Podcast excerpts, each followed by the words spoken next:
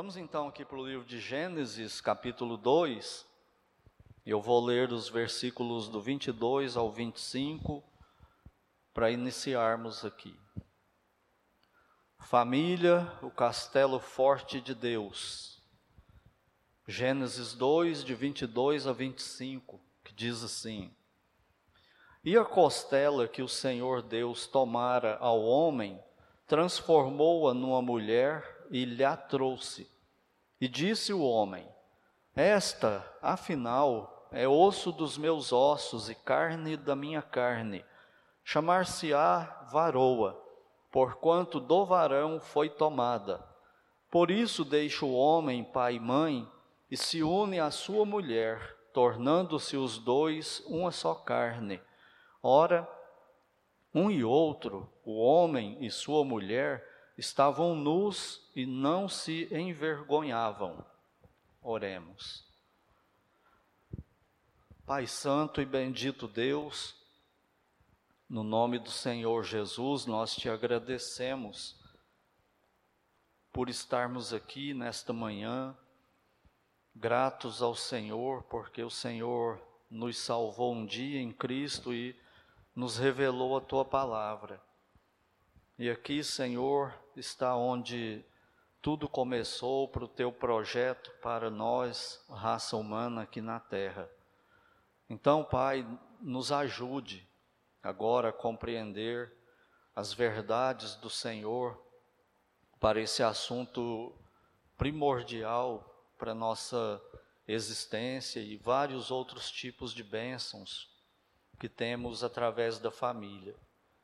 Que o Senhor, eu te peço mais uma vez, me dê a capacidade para transmitir o que está aqui de forma compreensiva que o Senhor faça isso na vida de cada um aqui presente, do, dos que nos acompanham também pela internet, e que possamos, Senhor, sair daqui nesta manhã, aqueles que já entendem o teu projeto para a raça humana, através da família, a importância dela, que saiamos fortalecidos com isso, e se há alguém que não sabia, que aprenda e coloque isso no coração como convicção e não deixe se arredar de, dessa verdade.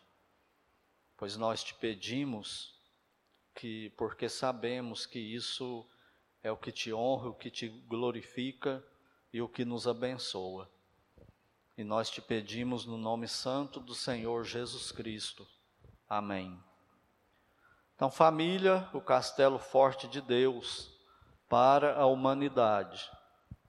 Então quero frisar isso, né? É para a humanidade.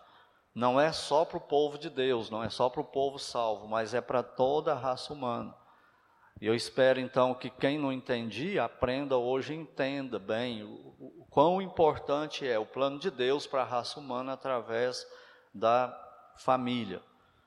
Até aqui, nós temos visto algumas coisas já da antropologia bíblica. E antes de falar sobre esse assunto de hoje, que é família, o castelo forte de Deus para a raça humana, eu quero mencionar algumas coisas do que nós já vimos até aqui. Por exemplo, que nós fomos criados à imagem e semelhança de Deus, de forma pessoal, de forma direta, corpo e alma, e fomos criados homem e mulher. A raça humana constitui dessa forma aí. E Deus colocou em nós a eternidade, nos fez seres morais e somos eternos, então nós vamos ser julgados por Deus. Os animais não, mas nós sim. Ele colocou em nós a eternidade com a moralidade. E a bênção não é que nós temos aí de Deus, de sermos criados dessa forma a imagem e semelhança dele. No capítulo 2, no versículo 7, quando Deus termina de criar o homem, ele diz que o homem passou a ser alma vivente. Depois ele usou o mesmo processo de criação com a mulher, forma pessoal, direta. Como que Eva veio a existir? Porque Deus soprou nas narinas dela também e ela passou a ser alma vivente. Aquela, ela, o homem era um boneco de barro, né? Eva não, Eva era um boneco de carne, de carne e osso, que ele fez da costela de Adão. Ele fez Eva. Então, nesse momento, quando Deus sopra nas narinas do homem e ele passa a ser alma vivente, aí surgem algumas coisas que eu quero falar para vocês aqui. Mas eu quero dizer o seguinte: eu não vou entrar muito profundamente nisso, né, que, que vai para outra para outros assuntos aí. E também são assuntos que, que são divergentes no meio cristão.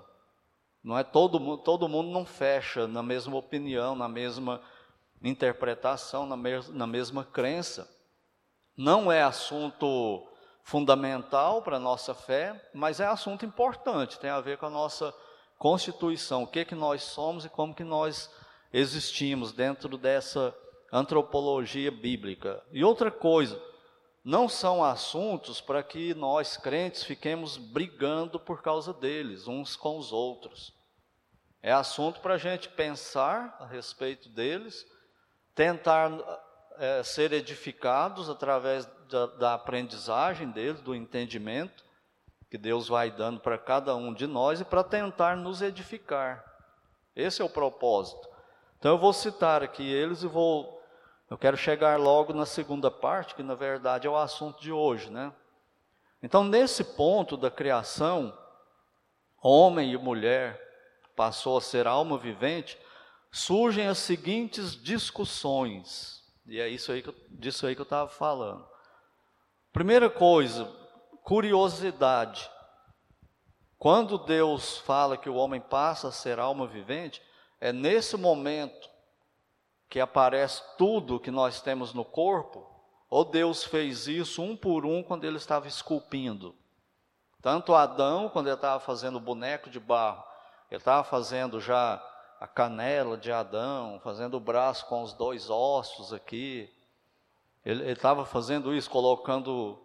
Ele fez Adão e fez o coração de barro, pulmão de barro, e depois isso começou a, a, transformar no que nós somos hoje, e a mesma coisa com Eva, ou isso acontece agora, a hora que Deus sopra no, nas narinas deles, é que eles viram carne e osso e, e se torna o que nós somos hoje. Então isso é uma coisa de curiosidade bíblica, né? Que Deus não revelou isso para nós, mas não é pecado também você tentar investigar isso, estudar, você vai achar muita coisa escrita sobre isso. Tem coisa que a gente não sabe, né? nem que existe. É quando os crentes se deparam com aquilo, mas tem, tem essa, existe essa discussão aí, existe. Então, quando foi que isso aconteceu? Eu penso que foi nesse momento aqui, a hora que Deus sopra nas narinas deles, é que tudo isso acontece, essa transformação aí. Então, essa, essas são curiosidades bíblicas. A outra coisa, essa aqui já é mais polemizada, essa primeira aí nem você vai ouvir muito falar sobre isso. Quando que surgiu o coração, órgãos e tal. Neurônios, o cérebro, quando isso apareceu né, e começou a funcionar. A outra coisa já é mais teologia, mais da área teológica e antropológica também é a seguinte: o homem, o ser humano, o homem e a mulher, ele é dicotômico ou ele é tricotômico? O que, que significa isso? Tricotômico é que ele ia fazer tricô a vida toda, ele ia aprender a fazer roupa de tricô. Não, bobagem isso aí. É, dicotômico significa o seguinte: que o homem ele é composto de corpo e alma. A alma e o espírito seriam uma coisa só. É a mesma coisa, são palavras sinônimas. Alma ou espírito, pode usar qualquer uma das duas, está se referindo à mesma coisa. O outro grupo defende que, o, que não, que o homem não é dicotômico, ele não tem só corpo e alma, ele tem três coisas: ele tem corpo, alma e espírito. O espírito e a alma não é a mesma coisa. O que, que você acha? Já pensou sobre isso? Já tinha ouvido falar a respeito disso? Então é bom que você estude, cavuque a Bíblia, os escritores aí, e vai correr atrás disso, para você tomar a sua opinião, porque às vezes você vai ver algum crente falando sobre isso, você fica ali voando, né? Porque nunca ouviu falar sobre isso, nem tem uma opinião. Mas lembrando, isso não é para brigar nem, nem nada, é para edificar, para aprender. Eu vou dar dois versículos de cada posição, de quem defende a dicotomia e a tricotomia. Primeiro, a dicotomia. Olha aí comigo Mateus 10, 28. Mateus capítulo 10, versículo 28. E se você não cuidar, você briga por essas coisas a tal ponto que você não tem ideia. Existe caso de pastor cortar comunhão com o outro por causa disso. Um é dicotômico, o outro é tricotômico, e eles não entraram num acordo e debateram seriamente sobre isso, um querendo convencer o outro e não chegaram num, num acordo e acabaram brigando e cortaram a comunhão. Eles não, não falam assim, né, que cortaram a comunhão, mas todo mundo sabe que cortaram, né? E isso acontece, infelizmente. Mas olha aí Mateus capítulo 10, versículo 28. O Senhor Jesus Cristo diz o seguinte: Não temais os que matam o corpo, essa parte aí todo mundo concorda que, que existe mesmo. Também como não concordaria, né? Olhando um para o outro e vendo o corpo. E não podem matar o quê? A alma. Temei antes aquele que pode fazer perecer no inferno tanto a alma como o corpo. E aí vem a discussão: cadê o espírito? Aqui. Outro texto, eu falei que ia apresentar dois versículos, né? Apocalipse 6, 9. Apocalipse 6, 9.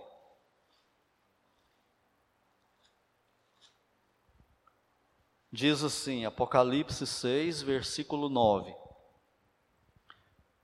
Quando ele abriu o quinto selo, vi debaixo do altar as almas daqueles que tinham sido mortos por causa da palavra de Deus e por causa do testemunho que sustentavam. Então João viu os crentes que foram mortos durante a tribulação pelo anticristo, mas quando ele vê eles lá, ele fala o corpo deles tinha ficado aqui na terra, né? Morreram aqui. E a gente vai para o céu. A parte eterna espiritual, quando a gente morre, o corpo morre, a, a, essa parte espiritual ela vai para o céu ou para o inferno. No nosso caso de salvos, vai para o céu. E foi o que aconteceu aqui. Aí João vê esse pessoal lá no céu, só que ele fala que viu as almas. Viu o Espírito. Agora vamos ver dois versículos da tricotomia, que são mais conhecidos aí, né? Primeira aos Tessalonicenses, primeira carta de Paulo aos Tessalonicenses, capítulo 5, versículo 23. O mesmo Deus da paz vos santifique em tudo e o vosso espírito, alma e corpo sejam conservados íntegros e irrepreensíveis na vinda de nosso Senhor Jesus Cristo. Aqui fala de três partes, né? Corpo, alma e espírito. E o outro versículo que fala disso é Hebreus 4, versículo 12, que muitos aí têm decorado esse versículo, né? Que diz assim: Hebreus 4, 12.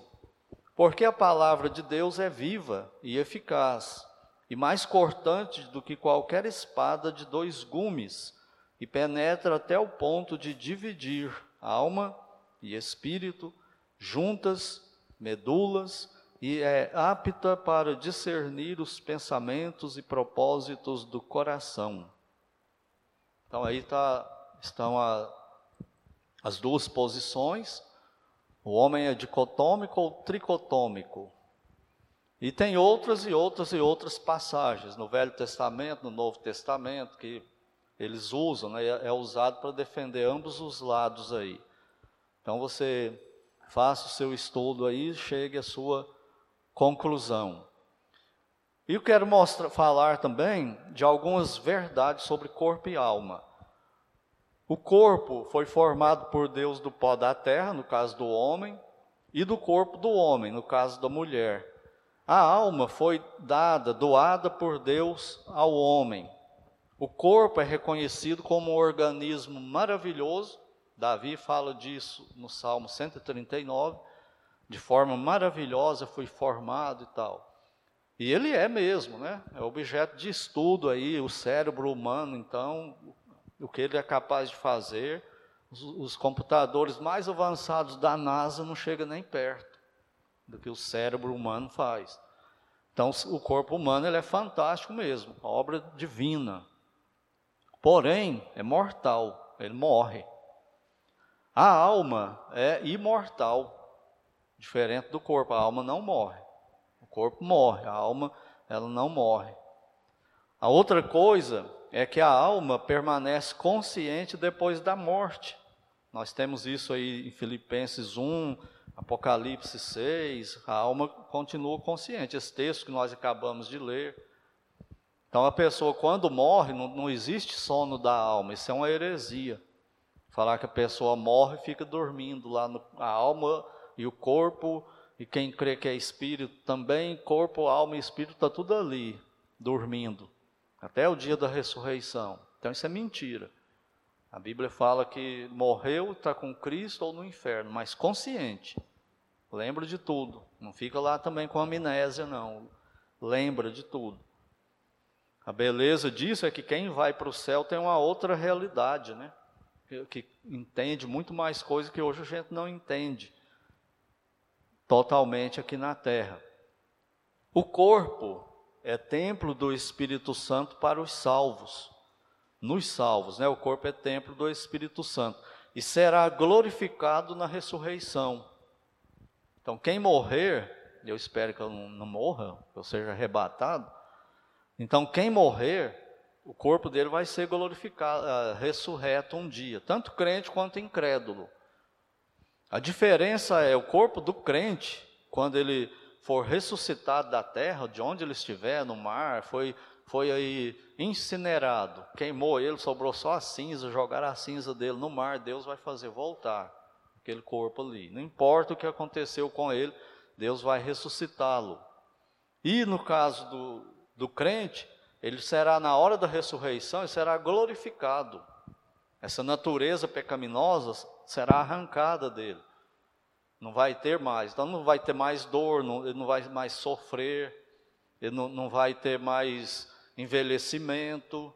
E uma série de outras coisas aí que vem na glorificação, na ressurreição. O incrédulo vai ter o dia do juízo final e o corpo dele vai ressuscitar também. Só que não será glorificado. Por isso que vai sofrer no inferno eternamente. Ele vai ressuscitar com todas as mazelas da corrupção do pecado. E ele vai estar lá no inferno como um pecador, inimigo de Deus, morto em delito e pecado, e vai sofrer a punição de Deus, a ira de Deus eternamente. E ele vai sentir isso. E o crente não, porque ele passa pelo processo da glorificação. E a outra coisa de, de curiosidade antes do assunto de hoje é depois da queda de Adão e Eva, como e quando o homem recebe a alma. Na criação de Adão, quando que o homem recebeu a, a, alma, a parte imaterial dele? Ou seja, alma e espírito. A hora que Deus soprou nas narinas dele e ele passou a ser alma vivente, não é? E Eva, a mesma coisa. A hora que ela ficou pronta, Deus soprou e ela foi constituída um homem, um ser humano. Igual Adão é com essa parte, né? O corpo e a parte imaterial, a alma de, deles. Aí tudo bem, eles estão vivendo lá em perfeita comunhão com Deus, caem em pecado, muda tudo neles. Aí Deus expulsa eles do Éden, e aí vem o primeiro filho do casal, já pecadores fora do jardim do Éden. Quem foi o primeiro filho? De Adão e Eva. Quem, quem, quem, quem? Caim. Aí, quando surge, quando Caim nasce, quando que o infeliz recebeu a alma? O corpo, nós não temos dúvida. Quando foi? Na fecundação. A hora que o, que o óvulo da mãe foi fecundado pelo espermatozoide do pai, começou o ser humano ali, não é? O corpo dele a ser formado. Que é uma coisa fantástica demais. Quando você para e começa a meditar, estudar os detalhes, é uma coisa extraordinária de Deus. Aí ele nasce, aí ele nasce o quê? Corpo e alma, ou corpo, alma e espírito. Quando que a alma foi dada para ele? Já tinha pensado nisso? Tem algumas explicações, umas meio malucas aqui sobre isso aí. Primeira isso aqui não é na ordem, né? É só o que existe aí explicando. A primeira que eu coloquei aqui chama tra traducianismo. Já ouviu falar essa palavra? Traducianismo na teologia? É isso aí, é tentando explicar quando que a alma entra no corpo do ser humano. Então, a primeira explicação que eu coloquei aqui é essa: diz o seguinte: a alma dos filhos deriva dos pais, como ocorre com o corpo. Essa era a posição de Tertuliano. Tertuliano, o primeiro autor cristão que escreve em latim. Por isso que é importante algumas coisas que ele escreve, né? E era a posição, a posição também do célebre Agostinho, do teólogo Agostinho, considerado o teólogo dos teólogos, até hoje. Os escritos dele aí permeia tudo que a gente crê. Está influenciado pelo que Agostinho escreveu. Então a posição dele era essa, né? Que a hora que, que o a hora que o espermatozoide fecunda o óvulo, começa não só o corpo, mas a alma já está junto ali também. Foi assim que Deus estabeleceu. E essa é a posição da maioria dos cristãos conservadores pensa assim, a alma começa junto com o corpo. E é nesse processo aí que Deus nos explicou os detalhes, né, como que isso acontece. Segunda explicação, a emanação do ser supremo. Diz o seguinte: este ser supremo origina a alma ao difundir e propagar a sua própria essência. Isso que vai mais para o lado do panteísmo, né? Esse ser supremo pode ser o logos para os estoicos e uno, uno para os neoplatônicos, ou a substância para um tal de Spinoza. Escreveu muito também algumas coisas malucas na, com relação à teologia. Então explica de, dessa forma, o que é a alma? A alma emana desse ser supremo aí. Eles não, não explicam o que, que é esse ser supremo, o que, que isso quer dizer. Aí esse ser supremo coloca um pouquinho dele na, na pessoa, ele fica meio divino, né? não parece panteísmo? Mas tem umas diferenças técnicas, você vai aprofundando, você vai entendendo. Então tem muita coisa para você estudar né? agora, daqui para frente. A outra explicação da alma no corpo humano depois da queda é a criação simultânea ou pré-existencialismo. Essa aqui é conhecida também, é, é mais conhecida do que essas outras que eu mencionei, né? É que todas as almas foram criadas por Deus quando da criação, quando Ele estava criando lá nos seis dias de criação, em algum momento daqueles dias Ele criou todas as almas de todos os seres humanos de todo o tempo. E na concepção elas seriam enviadas ao corpo. É a posição de Platão, de Filo e Orígenes. E dá suporte para reencarnação. Ou seja, você, sua alma, você é sua alma, não é? Já existia lá no céu. Aí quando o espermatozoide do pai fecundou o espermatozoide da mãe, Deus mandou uma, você vir entrar no, junto com desse momento aí da fecundação. É ou não é uns negócios meio doido? Tem um banco de almas no céu lá. Tem uns lá que ainda. Se eu chegar lá e falar, eu vou lá ver, isso aqui vai ser meu neto, ó que legal. Uns negócios muito doidos, né? Mas tem essa posição aí, criação simultânea. Terceira, ou quarta, não me lembro mais aqui. Criação individual e direta. Isso aqui tenta explicar da seguinte forma: Deus cria cada alma no exato momento da fecundação e a une ao corpo. Entenderam? Na hora que o espermatozoide está fecundando o óvulo, Deus cria uma alma e coloca ali naquele corpo também. Qual o problema com isso? Com essa posição aí? O primeiro problema com isso é tudo que Deus cria pessoalmente é perfeito ou é imperfeito? É perfeito, não é? Como que ele criaria uma alma perfeita e colocaria num corpo pecador? Aí descasca esse abacaxi. Fica o corpo corrupto e a alma perfeita, é assim que nasce? Não, então isso não é bíblico, pelo menos para mim, isso aí não é bíblico. O outro problema com essa posição é que em Gênesis 2, 3, fala que Deus cessou a criação, Ele não está criando a alma hoje. Nada da criação, do plano de Deus, Ele está fazendo hoje. Ele está fazendo acontecer o que Ele planejou, Ele não está fazendo nada hoje.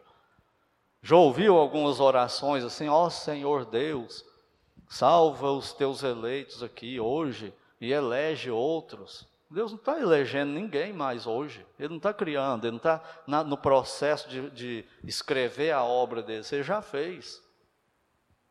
Então Deus não está criando a alma hoje, a hora que Deus está lá no céu e tem a fecundação. Eu tenho que criar uma alma. E ele esquece um e nasce sem alma. Estou exagerando, né? isso não vai acontecer. Mas para ver como que o negócio assim é, é estranho demais. E a outra, a última aqui, para explicar quando, tentar explicar quando o homem recebe a, a alma depois da queda, é a evolução da matéria. Olha só, a alma entendida apenas como racionalidade, personalidade, etc., não tem substância ou existência independente. A alma não é uma coisa independente do ser humano, do corpo, aliás. Trata-se de um fenômeno da corporeidade. A alma nasce à medida que o corpo, que o ser humano foi evoluindo. Ela é o resultado da evolução do homem. Essa é a posição, obviamente, de Karl Marx e dos materialistas. Mas se alguém te perguntar aí na rua hoje, por incrível que pareça, vai sair encontrar alguém e vai como que a alma, é, como que o homem ganha a alma depois da queda de Adão? Como que você explicaria isso para ele? Qual seria a sua posição? A minha é aquela primeira que eu mencionei. A alma humana deriva do, do pai e da mãe, assim como o corpo. De onde vem o nosso corpo? Do nosso pai e da nossa mãe, na fecundação. E a alma? A alma vem junto aí. Deus fez isso aí lá no começo, ele estabeleceu isso. A única alma que ele criou direto foi a de Adão e de Eva. O resto tudo vai acontecer igual o nascimento. Então eu creio que é desse jeito aí. Então, se ficou curioso aí, invista tempo, prossiga em conhecer o Senhor. Quanto mais você estudar a Bíblia, a teologia, mais fascinado você vai ficando. E, e mais burro você vai se sentindo também. Puxa vida, quanta coisa que eu não sabia nem que existia. Eu nunca tinha nem ouvido falar nisso aí, ó. Mas sabe como que você vai aprender isso? Estudando teologia. Teologia boa, né? Você tem teologia hoje de todo jeito aí também. Então invista tempo, procure estudar, tem muita coisa boa. Tem igreja do pastor Marcos Granconato, tem seminário lá de graça, teologia de graça lá, aulas, fora as pregações dele, né, que são também alto nível. Igreja do pastor Marcos Perim, as pregações estão lá também. A escola Charles Spurgeon, a Fiel, o curso de teologia de graça. Então, uma série de coisas. Você só não cresce hoje como crente se não quiser. No meu tempo não tinha tudo isso, não. Era tudo escrito, você tinha que comprar, tudo aquelas, essas coisas. Hoje não, hoje tem muita facilidade com coisa boa. Só que Deus dá facilidade e dá responsabilidade também por tudo que vocês têm, hoje você vai ser julgado pelo seu conhecimento também. Por que, que não sabe? Porque não quis saber. Estava aí à disposição, mas não correu atrás, não, não foi né, atrás disso. Então, invista, prossiga em conhecer o Senhor. Mas vamos aí ao assunto de hoje. Como que no plano de Deus a família é o castelo forte. E eu oro para que vocês entendam. orei a semana toda para que Deus me desse capacidade para explicar isso aqui e para vocês entenderem, porque é fundamental para a nossa existência, para a nossa sociedade. Estava cantando essa música última aí que nós cantamos, do, do pastor Jaime Júnior, eu lembro dele bem pequenininho, e fico pensando como Deus dá capacidade para um ser humano colocar numa letra essa teologia toda aí, da família. Numa letra de três minutos a gente canta toda essa teologia, a beleza dela. Quando você vai para a Bíblia, você fala exatamente aquilo que ele escreveu, que está ali. Então acho que vamos ficar aqui, colocar a música e ficar cantando 50 minutos. Aí a gente decora, né?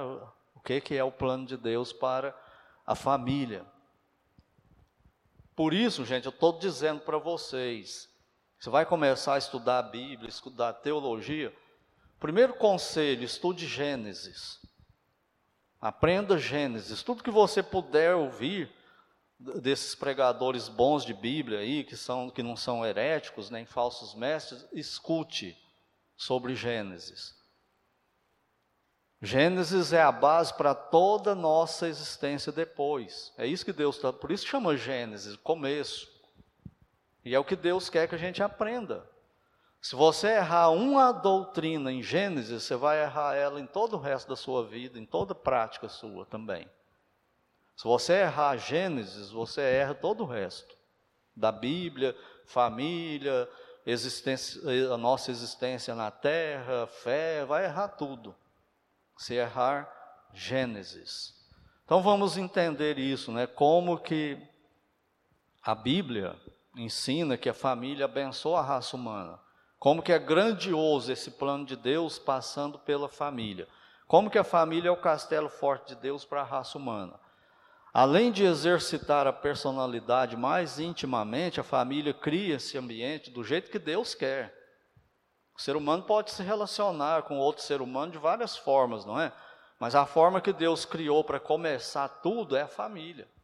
É no ambiente familiar, onde a gente nasce na família, ou pelo menos deveria ser, num ambiente familiar, um homem e uma mulher casados. E ali começar a existência e o relacionamento humano, na, na, com tudo que Deus deu, aquele sentimento gostoso, pai e mãe, mãe, mãe e filho, filho e mãe, filho e pai.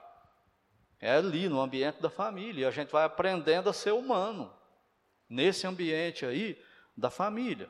E além de proporcionar um ambiente amoroso e seguro, onde o bebê se sente mais seguro no mundo? Fala-se na casa dele, não é na casa dele. É junto com o pai e a mãe dele. Se tiver só a mãe, ele se sente muito seguro, mas se tiver o pai e a mãe, ele se sente muito mais seguro. Por quê? Porque Deus criou para ser assim. Família é para ser desse jeito. E além da, da reprodução humana, por um ato muito íntimo de amor, a família ensina a ordem, o princípio da autoridade.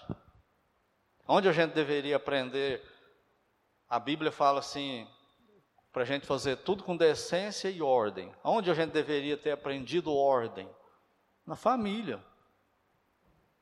Manda obedecer a Deus, a autoridade. Onde eu deveria ter aprendido princípio de autoridade? Na família. Tudo começa ali. E uma pessoa bem estruturada na família, ele vai ser um ser humano melhor na sociedade. Isso é tão na cara igual nariz, não é? Agora, se ele for mal lá na família, vai ser mal em todas o resto da sociedade, em todas as áreas dele. Por quê? Porque ele não aprendeu isso. Ele não aprendeu que quem manda no mundo não é ele. E agora ele acha que é ele, o mundo tem que girar em torno dele. Então ele quer mandar na sala de aula, mandar na classe da EBD, mandar na igreja, mandar no pai, na mãe, ele quer mandar em tudo, porque não aprendeu a autoridade. Quem que falhou? O pai e a mãe. Ele não nasceu do nada, ele nasceu sob cuidado, dado por Deus. Olha o tamanho da responsabilidade. Por que, que ele tem problema de obedecer a polícia, de obedecer o professor na sala de aula? Porque ele não aprendeu o princípio de autoridade. Na cabeça pecaminosa dele, a autoridade é ele. A coisa mais importante do planeta é ele. Ele tem que girar tudo a favor dele. E os, tem pais, principalmente na nossa, nos nossos dias, né, que fomenta isso nos filhos. Aí os filhos viram deuses dentro de casa. Você vê o pai e a mãe tratando o filho igual Deus, servindo os filhos, adorando os filhos, faz, tentando fazer tudo que o filho e a filha quer. E ele não vai ser um, um ser humano bom, não. Isso vai sofrer muito no mundo. Porque o pai e a mãe não vai ficar o tempo todo cuidando deles e fazendo tudo para eles, né? E esse princípio de autoridade é fundamental em tudo. Além disso, a família, o ambiente familiar, mostra o exemplo de como deve ser a humanidade a próxima geração. Um, um, casal jovem que está namorando, pensando em se casar, o rapaz e a moça, como que eles vão constituir uma família? Teria que ser do plano de Deus, não é? Mas se eles não aprenderam isso com o pai e a mãe, eles vão criar uma família que não é família de Deus, no plano de Deus, conforme Deus queria. E essa família vai sofrer. Essa família vai ser um problema. Se for do jeito bíblico, vai ser uma bênção. Vai ter problema também, mas vai resolver muito mais fácil. Vai ter muito mais felicidade do que inferno nessa família bíblica. Mas se o casal não aprendeu isso, ele vai criar uma família com o conceito do mundo. Quem é o príncipe do mundo? O diabo. Qual o alvo dele? Arrebentar com a raça humana. Entende a importância da família no plano de Deus? Então a, famu, a família ajuda os humanos a educar a natureza pecaminosa também. Isso tem que começar na família. Todos nós, todo bebê nasce com a natureza pecaminosa. Você olha para a Ayla ali, o bebezinho daquele tamanhozinho, o que, que ela é? Uma pecadora. Só esperando para se manifestar, para se revelar. Sabe quem vai querer mandar na casa dela? É ela. A natureza pecaminosa. E quem que Deus colocou para falar isso não é assim. Pai e a mãe. E se insistir, então você tem que aprender do pior jeito, como a Bíblia fala em Provérbios, como o burro, como o cavalo, você tem que bater nele para aprender, para obedecer.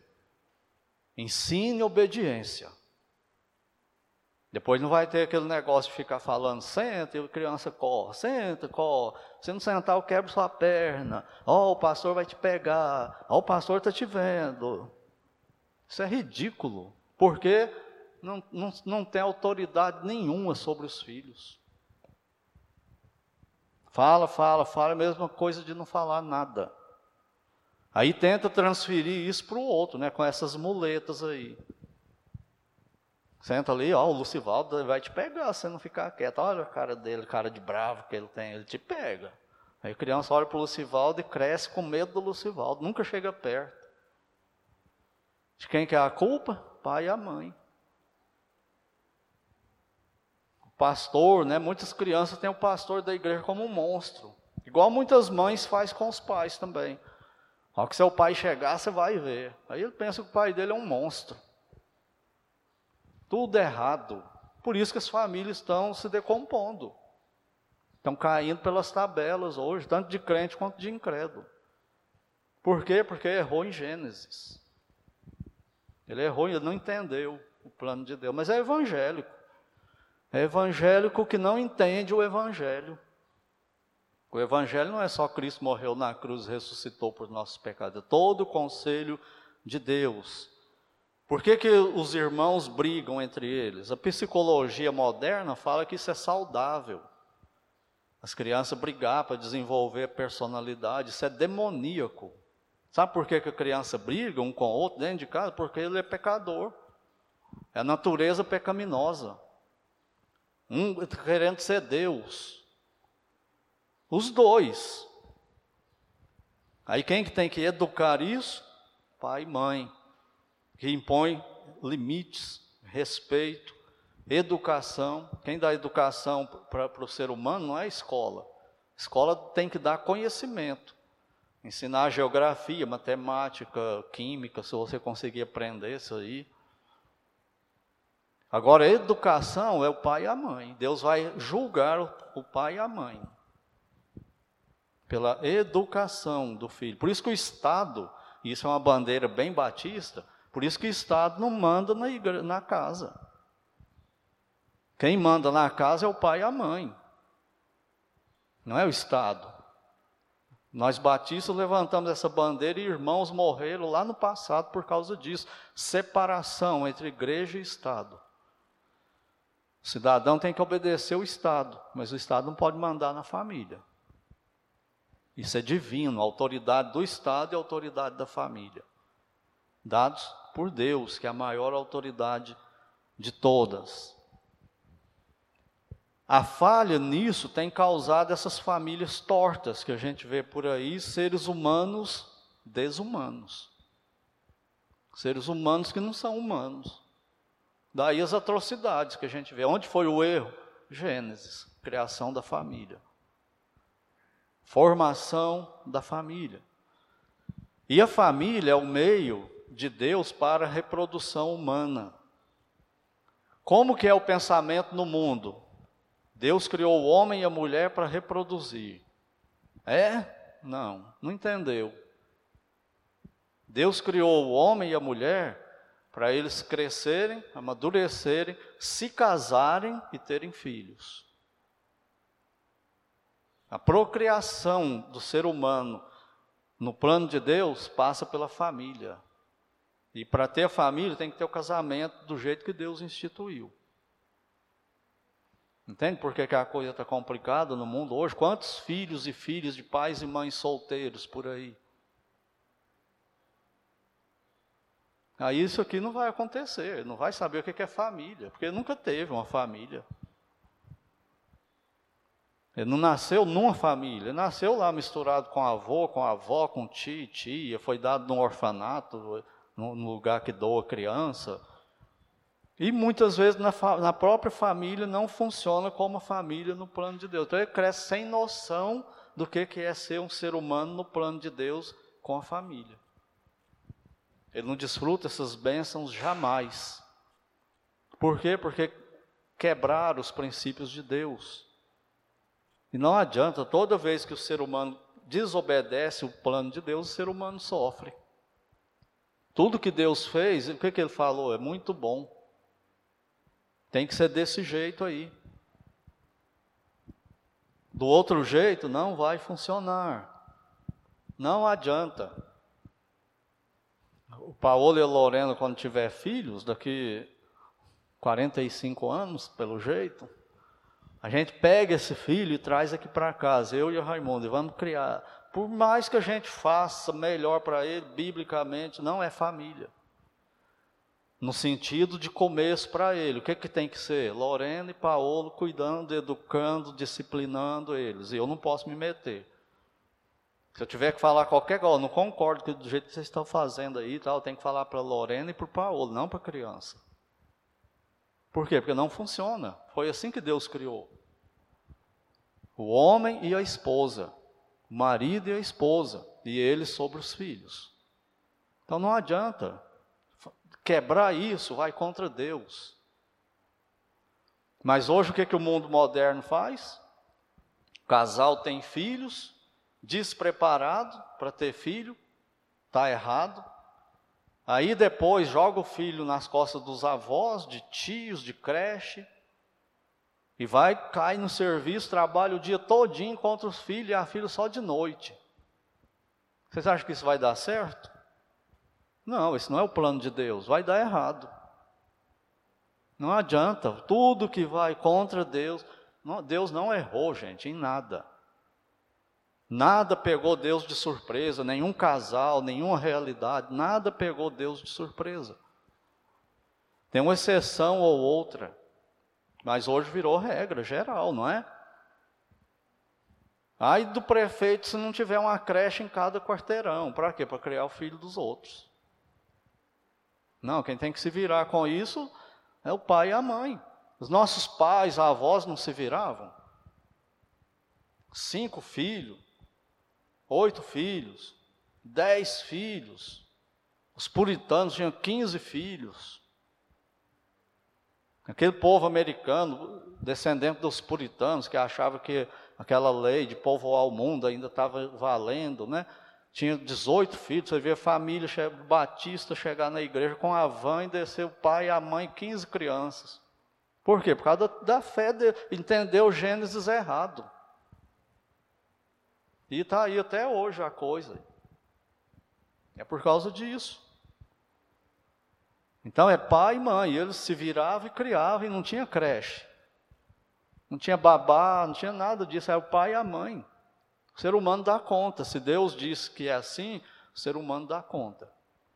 Mas aí ele cria facilidades, né? Quer se livrar dos filhos. Eu falo como pastor, vocês também que têm um tempo de igreja devem ter visto isso, quando a gente faz escola bíblica de férias, pais e mães da vizinhança, a gente gosta, mas por outro lado é triste. Pais e mães mandam as crianças, vão lá levar na, EB, na EBF para ficar livre dos filhos naquele tempo. É um alívio para eles. Aí pega o filho e coloca da responsabilidade do outro. Vê o filho como um peso. Não entendeu Gênesis. Fica falando coisas negativas da paternidade e da maternidade.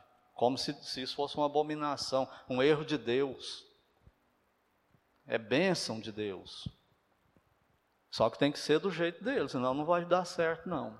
não e nós somos pecadores, mesmo fazendo do jeito dele, a coisa é feia, não é?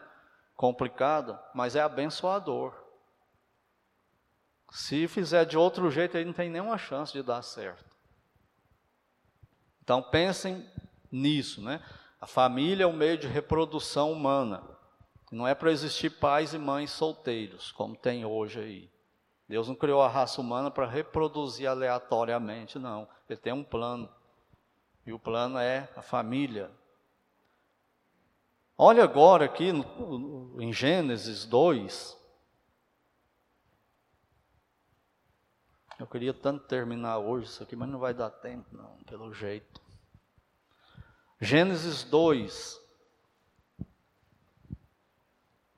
Quando Deus cria a mulher, no versículo 22, e traz ela e, e, e apresenta para Adão, Deus faz o casamento deles. Esse é o casamento bíblico. Tem uma autoridade legal constituída presente, unindo esse casal. Quem é a autoridade aqui? Deus. Puxa vida, eu queria ter esse casamento. O próprio Deus foi o celebrante desse casamento. Só que depois Deus passou essa missão dele de fazer casamento para quem? Para a igreja, agora todo mundo ficou com medo, né? Não, passou para o Estado. O Estado é a autoridade dada por Deus para fazer casamento, não é a igreja. Quem casou só na igreja, não casou. Está amigado. Mesmo com a bênção do pastor, tudo, não, não é o plano de Deus. Isso é tão óbvio, por quê? Porque quando a gente vai registrar filho, Aonde a gente vai? Na igreja? Não, no cartório. Quando o pai morre, vai decidir coisas sobre filho, família. Quem decide isso? A assembleia da igreja? Quando o pai e a mãe brigam do jeito que não era para ser, se separa, divorcia. Aí vai aquele negócio de é, guarda compartilhado, um vai ficar tantos dias, o filho vai ficar com o pai ou com a mãe. Quem que decide isso? A igreja deles? Não, o Estado. Por quê? Porque foi assim que Deus criou. Se ele erra ou acerta, Deus vai julgar o Estado. Igual a igreja, tem a área de atuação dela. Se ela acerta ou erra, Deus vai julgar a igreja. Mas é o Estado. É uma autoridade legal. E lá, e lá na tribo dos índios, que não tem cartório, não tem governo do jeito que a gente tem. Não, você que pensa que não tem, vai lá para você ver se não tem. Tem. O chefão deles tem que reconhecer aquela união, senão eles estão amigados. E pode até serem mortos em algumas tribos por causa disso. Então, aquele, aquela autoridade lá reconhece aquela união. Esse é o casamento que Deus reconhece. Um homem, uma mulher, uma autoridade realizando. Uma autoridade delegada por Deus.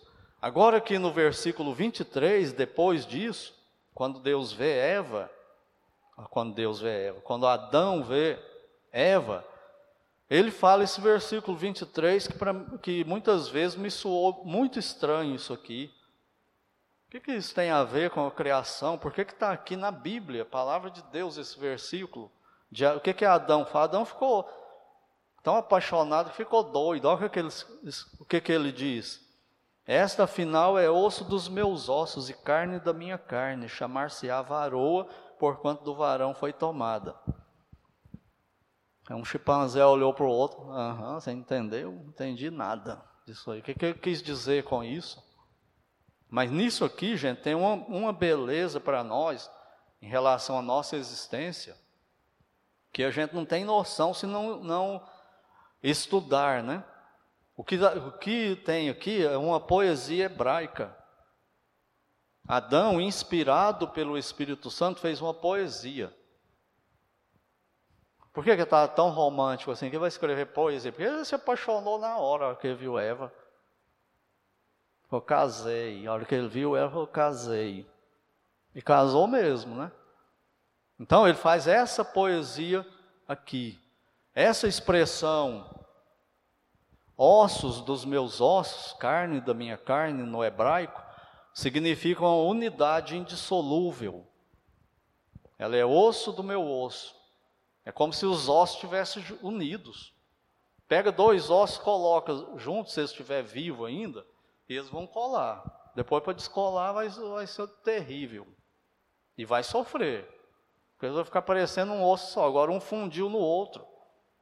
Estão entendendo a ideia de Deus? Ela é osso do meu osso e carne da minha carne, mesma coisa. Agora eu sou junto com ela. Aqui. Ele está falando aqui mais do casamento. Mas vai mais além disso, né?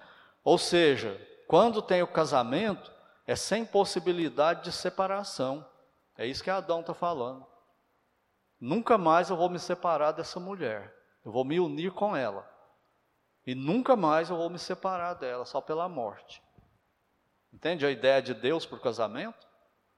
E olha que está falando em forma poética, bem romântica, né? E está dizendo também que o homem não existiria sem a mulher, nem a mulher sem o homem. Por que, que isso é importante? Essa ideia aqui lá no começo. Porque não é para morar homem com homem, casado, que não é casado, né? Casado é, é de sexo oposto, de, de acasalar. É que no plano de Deus é para ser um homem e uma mulher, sexos diferentes. Não, não é hermafrodita, não é homossexuais morando junto. É um homem e uma mulher, não do mesmo sexo. E olha só, gente, como que é belo isso aqui.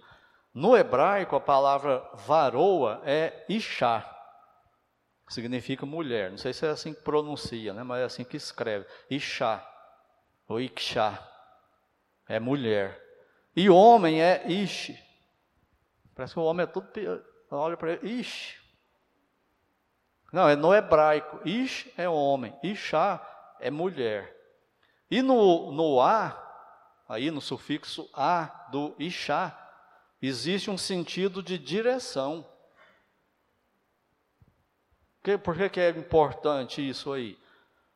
Porque na esse sentido aí de direção, o sentido da poesia de Adão é que o Ish, o homem, vá sempre na direção de Ixá, mulher. É ou não é genial? O relacionamento humano no plano de Deus, o, o, auge dele é o homem e a mulher, não é só, não é, não é amizade entre homens só. Isso é bom, isso é muito gostoso de ter amigos, né? Do mesmo sexo, mas o auge do relacionamento é homem e mulher. E a ideia sempre é casamento. Não é amizade entre homem e mulher para sempre, é casamento. O que não, o que não impede o, homem de ter amigo, amiga mulher e mulher de ter amigo homem. Mas tem que saber levar isso muito bem, senão vai cair em pecado. Tanto solteiro quanto casado. Senão vai para o lado errado, né? não tem como evitar. Do mesmo jeito que o homem é pó e vai na direção do pó, assim também o homem deve ir na direção da mulher. É ou não é a coisa mais romântica que tem? Está na Bíblia. Devia estar pregando um, um encontro de casais, isso aqui, né? É assim que é. É a coisa mais bela que tem, mais romântica que tem, e é plano de Deus para nós, para o nosso benefício, para o nosso bem. A gente complica tudo, né? O plano dos, dos planos para a humanidade é o homem, a mulher e a família. O homem indo na direção da mulher. Isso é romântico, belo e sagrado, e eu espero que você veja isso. Esse é o plano, não é por ficar brigando homem e mulher, machismo e feminismo. Isso é coisa do diabo, entende por que, que o diabo cria essas coisas?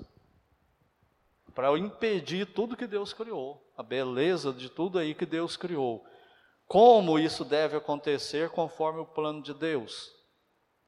Deixará o homem pai e mãe. Aí nós vamos analisar isso aqui, mas eu vou parar, infelizmente, porque o tempo já já foi, né? Já já falei muito tempo aqui e vai ficar muito longo.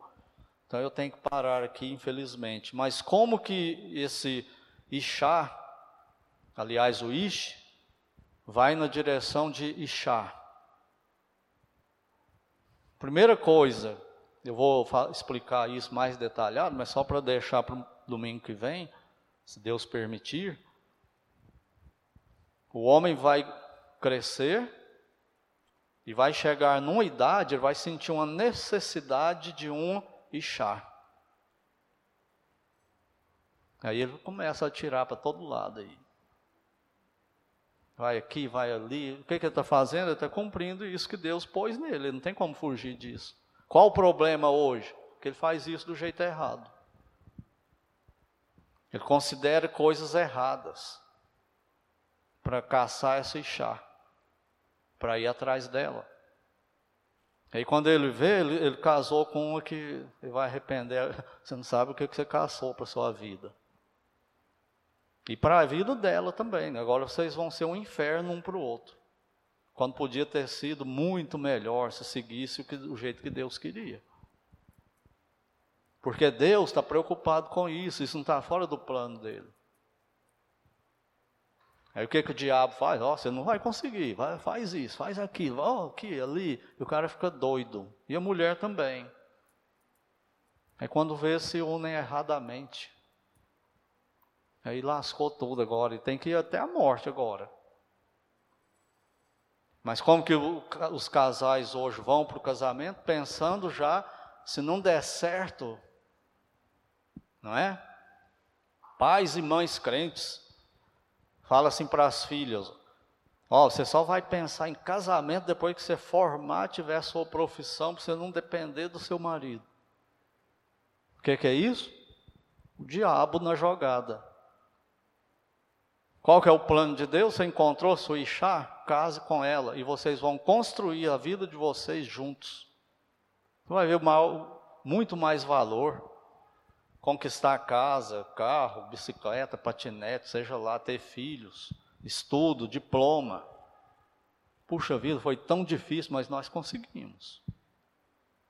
Aí chega numa certa idade, a família está prontinha, lá vem os netos, vai continuar do jeito que Deus queria. E o homem cuidando da esposa. Gente, é demais o plano de Deus. Volto a dizer, o problema somos nós. Mas domingo que vem a gente continua. Então que você comece a perceber a importância e a beleza de Deus para a família. E ficar sempre do lado da família. Combater tudo que combata a família. e não aceitar. Porque disso depende a maior bênção de Deus para não só para nós crentes, mas para a sociedade humana como um todo.